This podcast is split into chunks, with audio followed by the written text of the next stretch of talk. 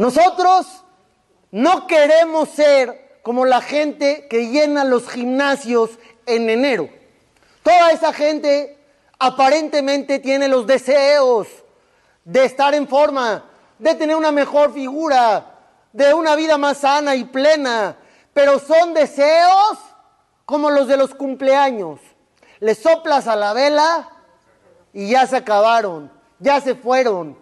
Vamos a darnos una vuelta por ese mismo gimnasio en mayo, a ver quién está ahí.